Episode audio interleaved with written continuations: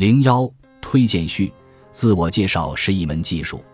多年在国内职场打拼、创业以及自媒体耕耘的经历，让我深刻意识到，在这个日益彰显个人价值的时代，最顶级的营销，本质上就是自我营销。而自我营销的第一步，往往就是最常见的自我介绍。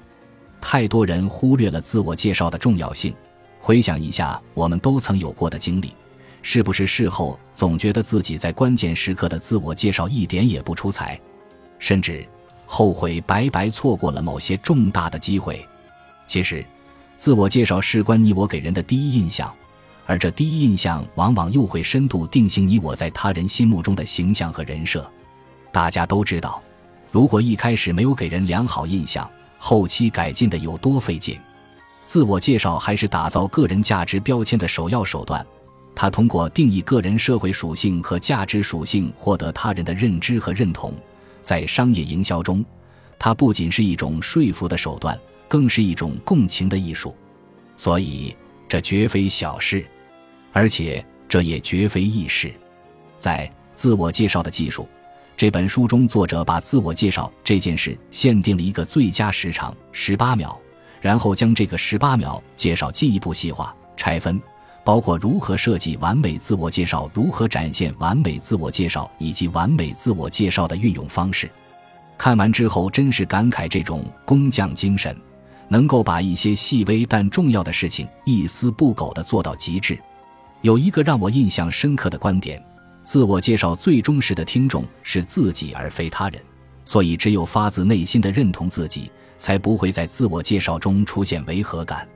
这句话貌似鸡汤，其实却有着深刻的道理。从心理学角度来说，认同分为自我认同和他人认同，也称作存在认同和结果认同。这就好比两个套在一起的水杯，自我认同之杯在里，他人认同之杯在外。如果从里面的杯子开始注水，自我认同的杯子溢满之后，自然就能获得他人的认同。但问题是，我们的社会过于注重结果，在这样的规则下成长的孩子，从小就习惯了从他人那里——父母、老师、领导等——获得认同。也就是说，我们习惯了先从外面的杯子注水，但很难自己注满自我认同的杯子。如果自我认同的杯子是空的，自然会有夺取之心，这样的人即使技术层面做得再完美，比如自我介绍时言语动听、富有魅力，也很难让人产生想与之深交的感觉。看到这儿，我想这本书已经从自我介绍的技术升华到了自我介绍的艺术。通过一个完美的自我介绍，不仅能帮助我们改善沟通、提升业绩，还能重新认识自我，收获更好的人际关系。推荐大家阅读《东东姐》。